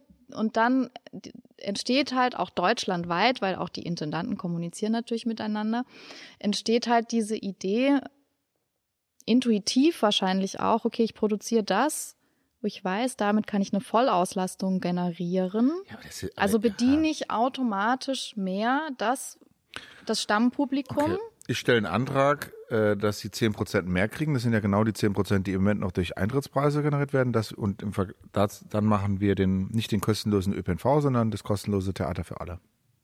Ist das eine Idee? Nimmt das den Druck, nimmt das den Druck weg? Nee, es geht. Weil ich meine, das, ähm, das, das würde das sozusagen so das Kraut jetzt nicht hier fett machen, ne? Diese 10 Prozent mehr. Ja, also am Ende geht es nicht um mehr oder weniger Geld, sondern es geht so ein bisschen um die Androhung der Kürzung. Ja, aber deswegen, ich habe doch gerade den Vorschlag gemacht, wir erhöhen es. Was hältst du davon? Ja, finde ich super. Also 10 Prozent mehr ja. fürs Theater und dann aber alle Eintritts. Ist das dann wegen der Wertschätzung, wo ich vorhin gemeint habe, noch cool oder ist es könnte ja, das, das ist auch so was, das, Also ich persönlich finde, es kann umsonst sein, weil ich glaube, die Wertschätzung entsteht dann automatisch, wenn man einfach das Werk sieht. Aber da gibt es unterschiedliche Meinungen. Man schlägt sich dann wieder um die Sitzplätze, so wie es früher war, sozusagen. Wäre echt geil, oder? Ja, es wäre auch tatsächlich einer meiner Vorschläge, zumindest anzufangen, Reihen anzubieten. Also vielleicht nicht den kompletten Spielbetrieb jetzt auf den Kopf zu stellen, weil natürlich auch die, das Stammpublikum soll weiterhin ja, gerne ja, sich da wohlfühlen, aber man könnte ja parallel ähm, auch mal ab und an so Formate versuchen, die vielleicht ein bisschen chaotischer und lauter funktionieren, wo man kommen und gehen kann und das es, es ist ja mit dem kostenlosen, machen wir das, okay, also das schreibe ich mir jetzt nochmal auf, 10 Prozent, das sind halber 2,5 Millionen, das kriegen wir verschmitzt. Und dann sollen aber gleichzeitig mit den 10 Prozent, soll ein Prozent vom Gesamtetat der höheren dann abgegeben werden an junge Kulturformen, die sich wechselseitig darüber clustermäßig bewerben können. Zum Beispiel die Clubkultur. Ja, Wie, also wir haben jetzt den Intendanten auch schon ein paar Mal erwähnt. Und ähm, ich finde ja, das Jetzt kommt ist eine auch direkte immer, Message an den Intendanten. das ist immer so, so ein Thema, was finde ich in der politischen Diskussion. Meinst du, der hört unseren Podcast eigentlich? Also der, es gibt ja mehrere in Deutschland, oder? Intendanten. 800 also ich wahrscheinlich. glaube nicht, dass bisher Intendanten 800. unseren Podcast hören. Es gibt 800, äh, wenn einer es hört, ein Intendant, bitte melden, wie er unsere Vorschläge findet. Ja, also was ich so ein bisschen schwierig finde, ist, wenn die Politik dann herkommt und jetzt so kritisiert, ja, ähm, das Theater spricht gar nicht die, die Breite der Gesellschaft an, die Stadt wird da gar nicht äh, repräsentiert, auch nicht mit den Inhalten und den Formaten. Es ist ja tatsächlich so, ne, dass die Kommunalpolitik entscheidet, welchen Intendanten sie einstellen.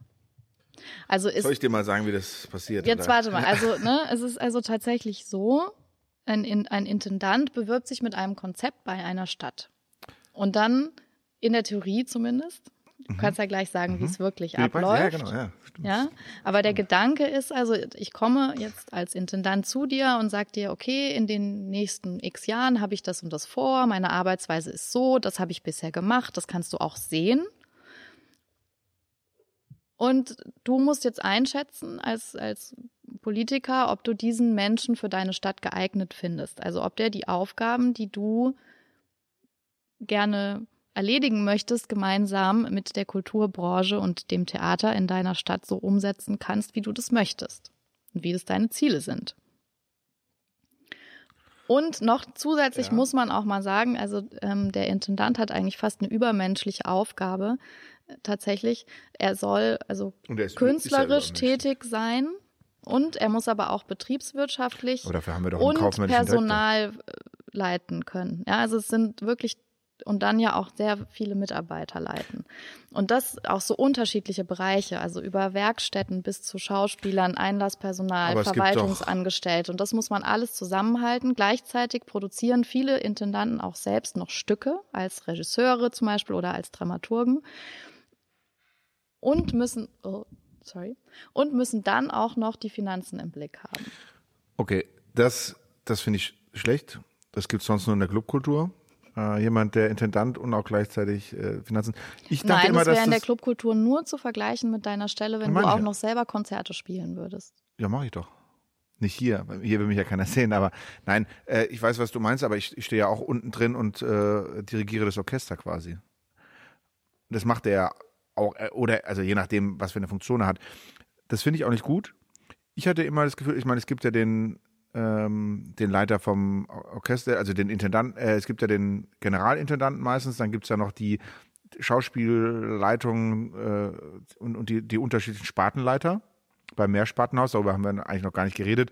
Heil, also es gibt ja viele Theater, das ist übrigens auch eine Diskussion von mir, ob jedes Haus ein Mehrspartenhaus sein muss.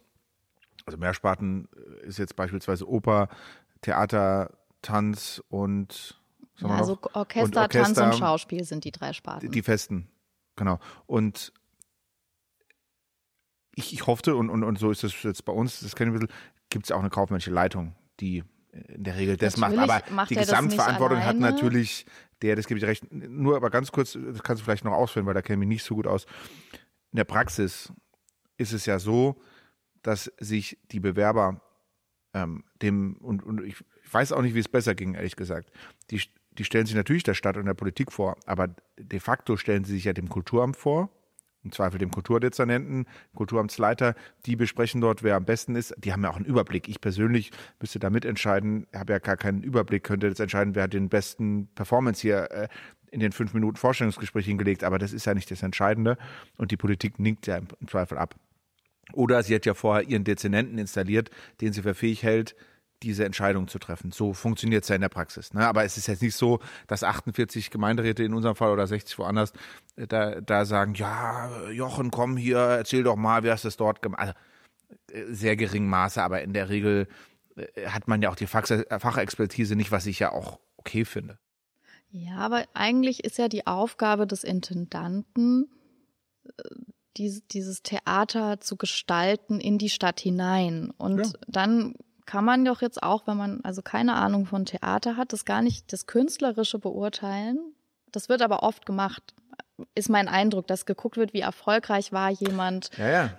wie ja, vernetzt da, ist vielleicht, der. Aber das ist ja die Gefahr. Ja, aber die, die Qualitäten, die doch jetzt wichtig sind, ist zum einen, habe ich eine Persönlichkeit, die viele Mitarbeiter gut führen kann. Ja, also hat er diese Innen. Qualität, Mitarbeiterinnen, ja, so. danke. Ich vergesse es immer wieder, tut mir leid, ich muss da noch dran arbeiten. Bist ja eine Frau. Und das ist der eine Aspekt. Dann muss er ne, ne, auch eine finanzielle Fähigkeit ja. haben. Ja, also da auch, auch zu sehen, wie kann ich Dinge umsetzen, wie kann ich vielleicht auch nachhaltiger arbeiten. Das wird ja auch in Zukunft ja. ein immer wichtigeres Thema sein. Wir können ja nicht jetzt immer weiter auch so solche Materialschlachten auf den Bühnen veranstalten, ja, weil es einfach nicht mehr zeitgemäß ist ich halte auch nichts von, von, von diesen eierlegenden Wollmilchsäulen. Also, sorry, aber welcher Mensch kann denn all dieses gleich gut können? Das, und dann also, muss er noch ja ganz stark gesagt. mit der Politik genau. auf, auch auf Bundesebene in Kommunikation Eben. sein, noch Drittmittel akquirieren. Muss sich ständig bei jedem kleinen Stadtrat rechtfertigen, wo, warum er das jetzt irgendwie gemacht hat. Ja, ist, ist ja so, ne? Und, und, und eigentlich sind sie die meisten, und das schätze ich auch, Künstler. Aber Künstler sind in anderen Umgängen ja oft nicht so einfach. Kann jetzt ja nicht jeder Künstler der beste Betriebswirt sein. Und deswegen ähm, sprichst du dich dafür aus? Hast du einen konkreten Vorschlag oder soll ich den jetzt mal machen? Wie man das Intendantentum revolutionieren könnte? Ja, also ich denke, ein großer Anfang wäre schon mal gemacht, wenn sich die Gemeinderäte einfach darüber im Klaren werden, welche Maßstäbe sie bei so einer Einstellung ansetzen wollen, also welche Gewichtung man vielleicht hat. Also stelle ich eher einen Künstler ein, stelle ich eher einen Betriebswirt ein, stelle ich eher jemanden ein, der gut mit Menschen kann, stelle ich jemanden ein, der, der wahnsinnig gut mit der Stadtgesellschaft in Kommunikation treten kann. Das sind so, so also dass man sich erstmal bewusst wird, welche Kriterien setze ich eigentlich an für diese Stelle und dann könnte man natürlich auch in einem weiteren Schritt überlegen, ob es nicht sinnvoller wäre, diese Stelle auf mehrere Schultern zu verteilen. So, das wollte ich nämlich jetzt gerade fragen. Also ich, weil das Ganze das kann ja nicht, also eigentlich müsste einer fürs Kreative zuständig, der andere fürs Technische, einer für die Zahlen, einer für die Mitarbeiter, einer für die Entwicklung in der Stadtgesellschaft.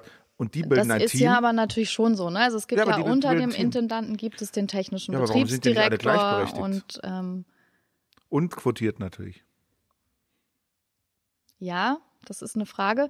Ich denke schon, dass es auch einen Chef braucht. Also es gab auch schon mal in den 68ern zum Beispiel Versuche, das sogar ohne Hierarchien Theater mhm. zu leiten. Die sind alle wollen, gescheitert. Wollen die das? Ich dachte immer, Künstler stehen eh nicht so auf Hierarchien und, und, und dadurch.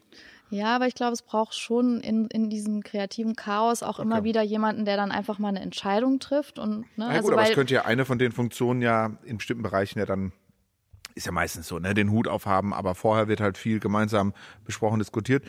Ich kenne mich zu wenig aus dem Theater. Hast du den Eindruck, dass das in vielen Theatern schon so praktiziert wird, dass sie da so eine offene ähm, Runde pflegen, sei jetzt mal untereinander und, und sich da eher auf gleicher Ebene erstmal austauschen? Klar, ohne, wenn es so lang nichts fix zu entscheiden gibt? Oder wäre das noch was, wo sich die Theaterszene entwickeln könnte? Also es ist sehr unterschiedlich. Bereich? Ähm, ich denke, das wäre auch tatsächlich so ein Thema. Ne? Auf der Bühne verhandelt man so utopische, tolle Gesellschaftsformen. Ja, ne? Und im Hintergrund ist das oft leider ganz anders. Ist nicht überall so, es gibt solche und solche, aber ne, also man muss Wie nur mal so ein bisschen eigentlich? in die Medien gucken. Man kann nach Karlsruhe, ist zum Beispiel gerade so ein aktuelles Beispiel, da kann man mal äh, schauen, was da so berichtet wird. War der mal in Heidelberg?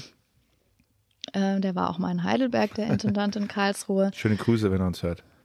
Genau, also es gibt da auf jeden Fall äh, Diskussionsbedarf. Es gibt auch ähm, seit einigen Jahren äh, das Ensemble-Netzwerk, das sich ganz stark mit diesen Themen beschäftigt und ähm, da jetzt auch so ein bisschen so wie so eine gewerkschaftliche Arbeit eigentlich leistet. Gewerkschaften haben es im Theaterbereich auch sehr schwer, auch damit begründet, dass der Intendant im Prinzip auch entscheidet, wessen Vertrag verlängert wird und Verträge immer befristet sind und man also fürchten muss, wenn man seine Meinung sagt, dann eben den Vertrag nicht verlängert zu bekommen. Ähm, dadurch hat sich das auch so etabliert, dass die Mitarbeiter sich nicht so stark äh, trauen, sich auch für sich selber einzusetzen. Und das Ensemble-Netzwerk macht das jetzt bundesweit und sammelt auch viel erstmal so die Themen, um die man sich überhaupt kümmern muss. Es geht auch eigentlich viel um Arbeitsbedingungen und eben die Arbeitsweise. Wie wird eben mit dieser, mit diesen Autoritäts- und Machtpositionen umgegangen? Also es ist viel in Bewegung und ähm, ich bin da auch sehr optimistisch, dass sich da viel bewegen wird und hoffe einfach, ja, dass, dass, ähm, dass man sich traut, auch vorwärts zu gehen und so ein bisschen diese alten etablierten Strukturen loszulassen und Neues zu wagen, weil das Theater steht ja eigentlich genau dafür. Dabei denkt man ja eigentlich, dass mit den Dimensionen an Geldern, die ich vorhin gesagt habe, eigentlich das alles äh, am besten laufen müsste. Ne? Und ich finde es auch, was du jetzt gerade aufgemacht hast, diese, diese im Prinzip Divergenz zwischen, zwischen dem, was man da aufführt und wie es dann tatsächlich im eigenen Haus ist, irgendwie total spannend. Ja. Ich weiß gar nicht, wie es dann immer in die, ich glaube, ich muss mal, ich würde mal gerne so ein Praktikum machen im Theater irgendwie. Dann, ja, dis diskutieren die dann auch mit dem Intendanten irgendwie so richtig so, ja, nee, so wollen wir es nicht und keine Ahnung, oder, oder wird das unterbunden? Ich kann mir schon vorstellen, dass, dass das, das ist ja teilweise wie ein Betrieb dann sich so entwickelt und, und dann gleiche Strukturen wie ein Betrieb, aber eigentlich ist es ja ein Künstlerhaus oder also das, also das ist ja das ist ein eigenes schon, Universum irgendwie, ne? Also es sollte jetzt nicht der Eindruck entstehen, dass da nicht diskutiert wird. Es wird sehr viel diskutiert und deswegen ist die Arbeit ja auch so zeitintensiv, weil wirklich ein großer Teil der Arbeit besteht darin, eigentlich in der Vorbereitung zu diskutieren miteinander, um rauszufinden, was denkt jeder darüber. Und also es geht schon sehr viel darum, die verschiedenen Perspektiven der Mitarbeiter auch zu hören. Ja, es soll jetzt nicht der Eindruck entstehen, dass da einer sagt, so wird's gemacht. Das ist schon. Nee, nee, das meinte ich jetzt auch nicht. Also aber, auch innerhalb äh, der Produktion, auch, auch viele Regisseure arbeiten auch so mit den Schauspielern. Ja, ne? Das sind halt so, es gibt eben so Einzelcharaktere, die das vielleicht nicht so vorbildhaft ja, machen. Ja, das ist ja wie überall. Der eine, der da stärker und, und, und irgendwie den Laissez-faire-Stil prägt und der andere irgendwie den, den, den dominanten. Nee, aber ich, ich, ich habe das Gefühl, und, und dass auch das Theater, wie viele andere immer im Aufbruch ist und da steht es im Wandel. Ne? Und dass ich da viel bewegen kann und dass es, und das ist, glaube ich, meine Kritik oft gewesen, aus einer Kulturform, dass es nicht immer nur ein Vorteil ist, wenn man jetzt finanziell so stark abgesichert ist, sondern das auch in bestimmten Bereichen auch mal irgendwie leben kann oder eine Diskussion außer Kraft setzt, die bei anderen viel stärker auftreten muss, wenn ich mir jetzt Entwicklungen äh, überlege, in, in Kulturformen, die nicht durchfinanziert sind und die jetzt in Zeiten von Corona einen Katalysator erleben, den sie nie, also das ist ja eine, eine Beschleunigung, also was Positives kann es auch mal sein oder ein Innovationsfaktor, glaube ich auch, ne, neues.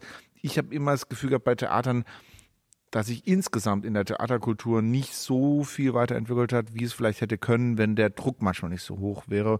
Und den sehe ich tatsächlich nicht so hoch. Siehst du vielleicht anders? Das ist so meine Einschätzung. Ja, also ich glaube tatsächlich, innerhalb des Theaters hat man eigentlich das Gefühl, der Druck ist eigentlich permanent sehr hoch. Okay. Ne? Also auch schon alleine. Ja, ich meinte das jetzt von ganz außen wirklich durchblickt. Ich, ich, kann mir vorstellen, dass es innerhalb des Theaters schon sehr viele Zwänge und, und Sachen gibt. Aber wenn man von, von ganz draußen jetzt guckt Sagt, wie haben also Sie jetzt der Arbeitsalltag ist einfach wahnsinnig zeitintensiv. Ja, ne? Also das ist ähnlich wie auch Klar. in der Clubkultur am Wochenende, spät abends, ja. viele Überstunden. Da geht eben auch sehr viel Leidenschaft rein und dann ja. ist man auch immer gerne auch eigentlich bereit, auch ein bisschen mehr zu tun, weil man will ja einfach, dass das Endergebnis das gut wird.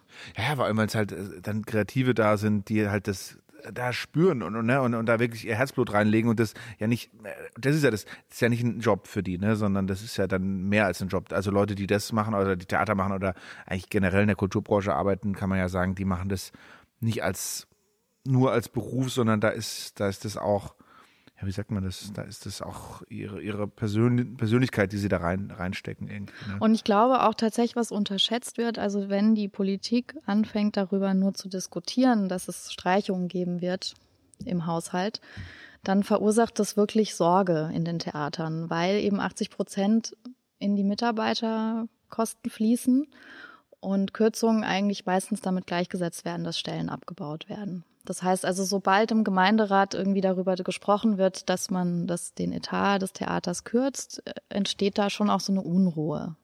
Also wir haben jetzt ja eh 10 Prozent mehr, also minus eins, also 9 Prozent, aber 10 Prozent eigentlich dafür kostenlosen Eintritt. Und dann haben wir es oder. Ich weiß nicht, ob man diese ketzerische Frage stellen darf. Ich glaube, da, da wird es auch immer ganz nervös in Theatern. Aber perspektivisch ist halt für mich immer noch die Frage gewesen, das ist jetzt nicht in Heidelberg natürlich, ne, sondern in ganz anderen Städten, ähm, muss jede Kleinstadt mit 20.000 Einwohnern ein Dreispartenhaus also das wurde ja diskutiert, ne? das kommt ja nicht von mir, aber ich habe hab mich ja da, kann ja ein paar Artikel ver, äh, äh, verlinken, wo das mal diskutiert wurde und wo auch äh, in den neuen Bundesländern, da gibt's ja, also, also jetzt nochmal vielleicht von mir, also als Haushälter in Heidelberg, glaube ich, sehe ich da jetzt auch nicht das Thema. Aber es gibt Städte, die können die Kita ähm, Plätze und die Kindergärtner nicht mehr aus eigenen Mitteln bezahlen, sondern müssen dafür Kredite aufnehmen und haben aber noch aus historischen Gründen oder so ein Dreispartenhaus, das sie betreiben mit so einer Dimension. Und die überlegen natürlich, was kann ich tun? Weil ich kann mich nicht dauerhaft verschulden für die neuen Generationen und so weiter. Wie gehen wir damit um, wenn die Stadtgesellschaft sagt, äh, nur noch, da geht eh keiner hin, also keiner ist jetzt, stimmt ja nicht, sondern also ein geringer Teil der Bevölkerung nimmt dieses Angebot wahr wie gehen wir damit um? Keiner will Leute entlassen, keiner, weißt du, das, das ist ja nicht so. Ja, ne? da habe ich auch einen Vorschlag und zwar, also vielleicht Aha. ist es dann auch an der Zeit, die Kommunen zu entlasten. Vielleicht muss das Land einspringen und vor allem auch der Bund. Die Bundeskulturmittel Absolut. werden nämlich zum großen Teil für die internationale Außenwirkung verwendet. Also für Berlin ja. und für die internationale Außenwirkung. Berlin, ja. Und äh, wenn ich also das ist natürlich auch ein wichtiger Aspekt. Also natürlich wollen wir auch unsere Kultur in die Welt tragen. Aber wenn, wenn ich mich entscheiden müsste, um jetzt ein Stadttheater vielleicht auch in einer strukturschwachen Region zu erhalten, was aber vielleicht den Standort eigentlich attraktiver macht, weil das ja auch die Stadt mit Leben füllt. Ja. Und ich muss mich entscheiden zwischen dem Stadttheater und irgendwelchen renommierten internationalen Projekten, würde ich mich vielleicht eher fürs Stadttheater entscheiden. Und dann als Bund der Kommune helfen, damit sie das erhalten können und sie auch dabei zu unterstützen, wie sie die Kommune zu mehr Leben bringen kann. Weil das ist ja genau das Potenzial, was das Stadttheater hat. Es macht die Stadt lebenswert und tritt in Dialog mit den Bürgern. Das ist die Aufgabe. Wenn es diese erfüllt, gebe ich dir hundertprozentig recht. Ich glaube, dafür müssen sich Theater noch ein bisschen öffnen. Aber das ist absolut der richtige Ansatz, finde ich, äh, eher zu sagen, die, die Kommunen, die kriegen ja immer mehr Aufgaben auch zugewiesen. Ne? Ob es jetzt von der Flüchtlingsunterbringung, die eine neue Vereinbarkeit von Familie und Beruf mit den Kinder, Kindern, äh, den ÖPNV, der viele Transformationen hat, immer mehr Gelder sind gebraucht und es gibt eigentlich nicht mehr. Ne? Und ähm, das ist mit, dem, mit der Kultur genauso. Ich bin absolut deiner Meinung, dass, dass es da mehr von Land und vom Bund geben müsste, um eben die Städte äh, nicht in die Lage zu versetzen, dass sie jetzt da irgendwie Sachen gegeneinander ausspielen müssten.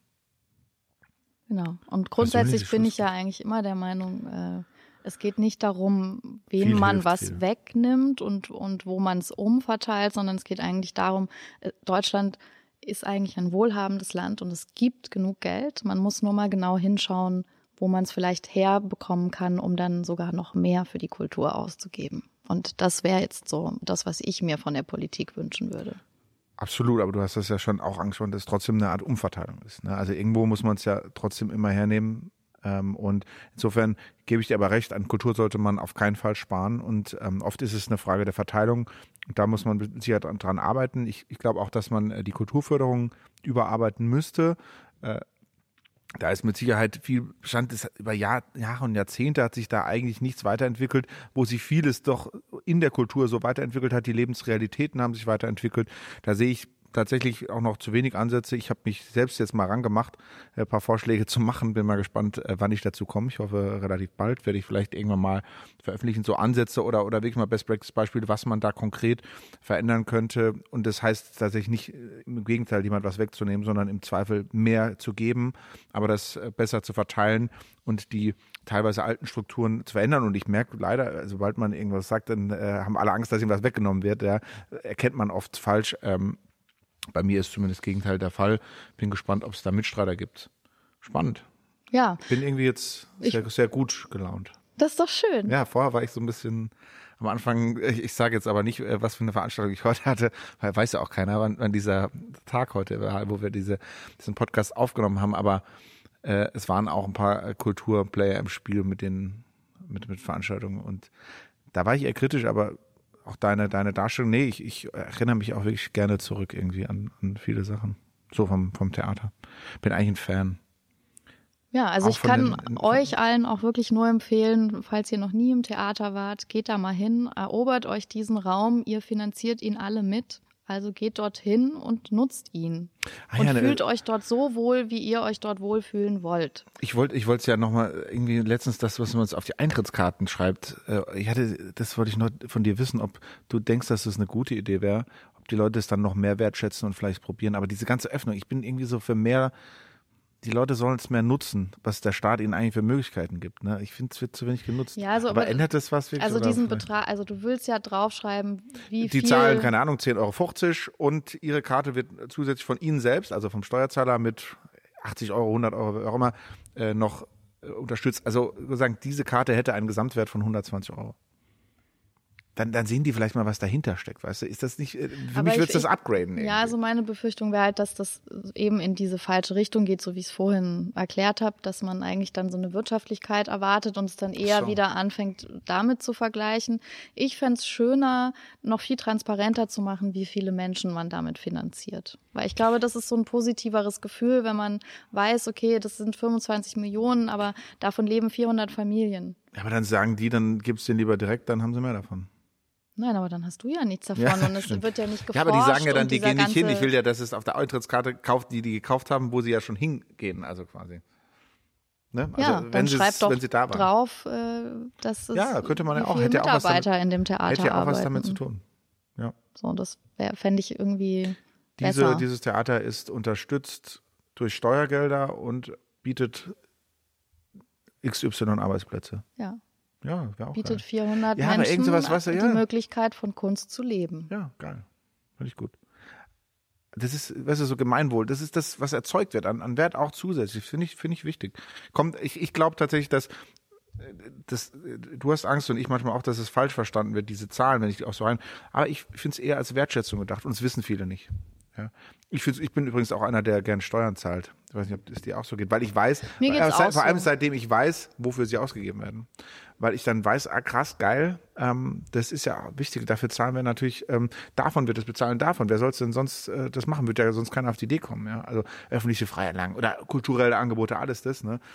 Ja, also das mit den Steuern ist tatsächlich auch was, das ich in Mexiko, also durch diese erlebt, diese Zeit in Mexiko ganz neu äh, ja zu schätzen gelernt habe. Ne? Also in, in, Mexiko zahlen relativ wenig Menschen Steuern und das kann ich auch nachvollziehen, weil äh, das Geld im Prinzip verschwindet. Also man hat eben keinen ja.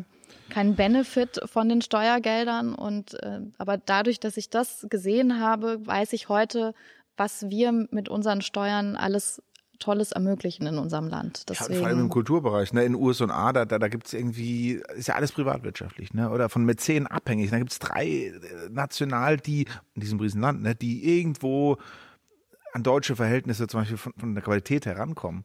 Und, und die sind halt, ähm, weil die besonders in den Metropolen sind oder Sponsoren haben, aber flächendeckend ist ja da sonst nichts. Und da brauchst du dich ja auch nicht wundern, dass gesamt ähm, Mittlerer Westen dann halt irgendwie ein Ausfall ist, wenn es um Wahlen oder um äh, Demokratie oder um politische. Also ich, ich würde das in Zusammenhang bringen. Ja, es steht ja sogar in unserem Grundgesetz. Ne? Also die Freiheit der Kunst steht so im Grundgesetz. Und äh, das ist natürlich nur möglich, weil es auch staatlich unterstützt wird. Absolut. Ja, also mehr als unterstützt, ne? Also was staatlich getragen wird in Deutschland. Ne? Also unterstützt wird es da teilweise auch, aber bei uns wird es ja wirklich getragen. Das ist, und das ja. finden wir gut. Das finden wir gut und das ist nur möglich, weil man in der Kunst eben nicht wirtschaftlich arbeiten kann, wenn man frei sein möchte.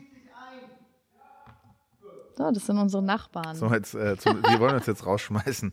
Aber ich glaube, es war auch lang genug. Ja, ich glaube, wir sind schon drüber über die Zeit. Ich finde es aber gut. Ich fand es sehr spannend. Ich glaube, ähm, ich bin Fan dieser Folge. Vielen Dank dafür. Ähm, wenn ihr noch Ideen habt für weitere Folgen, auch für Themen. Wir haben zwar noch genug auf der Latte, aber ich glaube, wir wären auch offen, um auch mal was zwischen reinzunehmen, was auch mal aktuell sich auftut oder sowas oder wo vielleicht ein paar Hörer sagen, da würden wir gerne euch mal diskutieren hören. Dann schickt es uns gerne frage at istdaskultur.de oder auch ab anderen. Ja, wer uns kennt, Kanälen. auch gerne privat, könnt auch anrufen. Ich unterhalte mich immer gerne. Achso, kann ich mal deine Nummer, die gebe ich weiter. Ja, also bis zur nächsten Folge. Macht's gut. Tschüss, bleibt gesund.